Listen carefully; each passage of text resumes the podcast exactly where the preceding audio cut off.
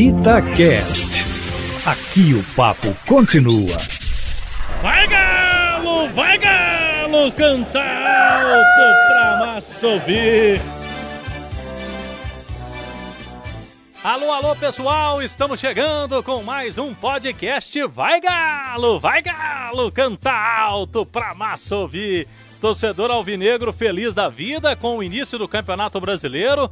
O Atlético de Sampaoli conseguindo aí bons resultados, o time jogando bonito pra frente, do jeito que o torcedor gosta, né? E também com chegada de novo reforço essa semana, Eduardo Sacha. Chegou o jogador que era do Santos, o Atlético fez mais uma contratação, um pedido do treinador argentino e aos poucos vai ficando cada vez mais legal esse time do Atlético em busca da conquista do título do Campeonato Brasileiro.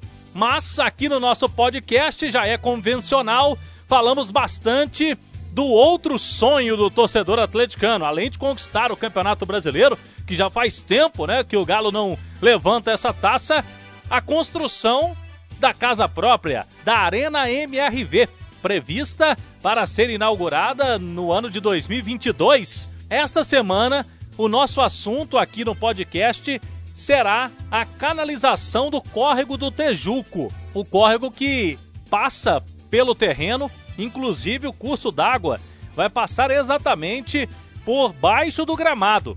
Por isso, uma semana importante, a gente está recebendo aqui na Itatiaia um dos responsáveis por essa canalização, que é o engenheiro Felipe Lacerda, para falar para a gente porque, além do córrego, o Atlético, para a construção do estádio, teve que se adequar o projeto da Arena MRV a uma legislação ambiental bastante rígida, porque tem o córrego, tem nascentes e também a mata dos morcegos. Tudo isso será preservado, são áreas de proteção permanente.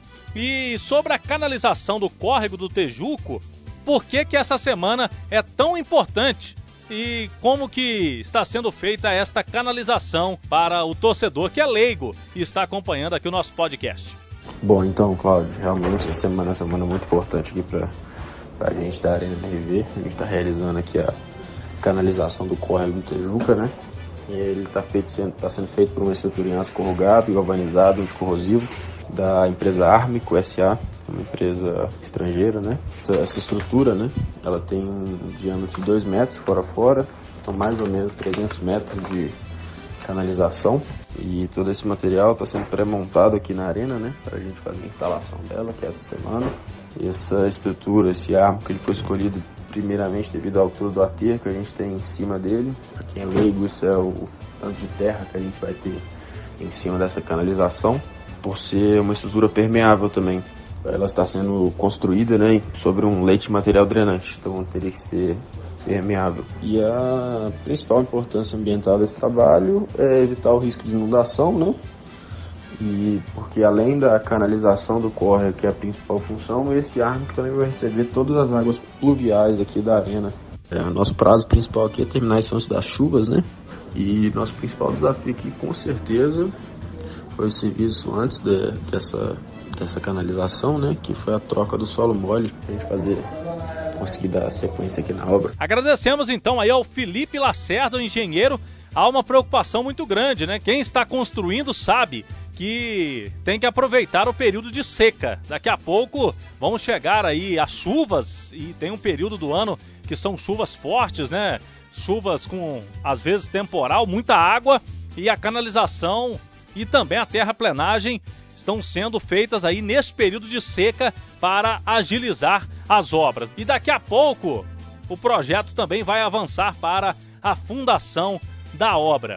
E um outro assunto que eu queria trazer aqui no nosso podcast, porque o torcedor do Atlético tem esse sonho de chegar logo 2022 para acompanhar o time no estádio, né? Vai ser um caldeirão do Atlético, a Arena MRV, mas Agora em setembro, já está chegando, poucos dias para o novo mês. Em setembro vai começar a funcionar na Arena MRV, no terreno da obra, o Centro de Experiências. É isso mesmo.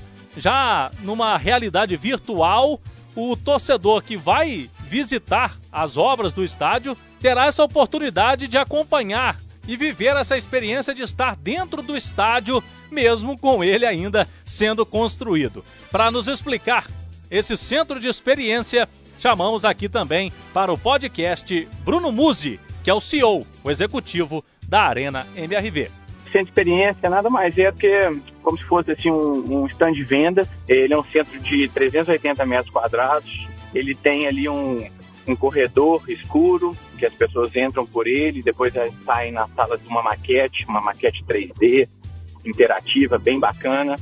E aí, a partir dessa maquete, ele entra numa sala, é como se fosse uma sala de cinema, sabe? Uma sala pequenininha, né? Uma sala de cinema, tem uma arquibancada, assim, e ali tem um conteúdo é, numa tela grande, com algumas é, passagens da arena, alguns vídeos. E aí, saindo dessa sala, eles entram num camarote físico montado para poder entender como é que é o camarote da arena, que é uma coisa que todo mundo sempre pergunta como é que é. Saindo do camarote, aí a gente chega numa parte que talvez é a parte que eu mais gosto e a parte que eu acho mais legal, que é uma sala de realidade virtual. Essa sala de realidade virtual, é, ela tem uma tecnologia nova e aí as pessoas vão poder é, visitar é, virtualmente uh, diversas áreas da arena e depois disso eles podem também ficar em uma ou duas áreas e, e, como se passeassem ali na arena, naquele espaço, sabe? É bem bacana. Saindo da realidade virtual, a gente ainda entra no espaço ali central do centro de experiência, que vai ter uma lojinha da arena com alguns produtos da arena, alguns produtos do, do próprio Galo, é, vamos ter uma, uma lanchonetezinha já pensando em como adaptar algum cardápio já para a arena. Estamos construindo uma sala de jogos eletrônicos ali para meninada poder jogar enquanto os pais ou as pessoas estão visitando. E a gente tem o deck, um deck de visitação que as pessoas vão poder acompanhar a obra é, numa visão muito legal e ter uma visão ampla da construção da arena. Beleza, você pode curtir tudo aí Centro de Experiências, quando já tiver novidades, a data da inauguração dele, tudo isso você pode acompanhar também, além do nosso podcast, dos nossos boletins semanais no programa Bastidores, também pelo arroba ArenaMRV, no Twitter e no Instagram, para acompanhar cada lance da construção e da emoção. Sempre aqui, nosso encontro marcado a cada duas semanas temos sempre o nosso podcast Vai Galo, Vai Galo, canta alto pra massa ouvir. E daqui a pouco será na Arena MRV. Até a próxima, galera. Fui! Vai Galo, Vai Galo, canta alto pra massa ouvir. Itacast. Aqui o papo continua.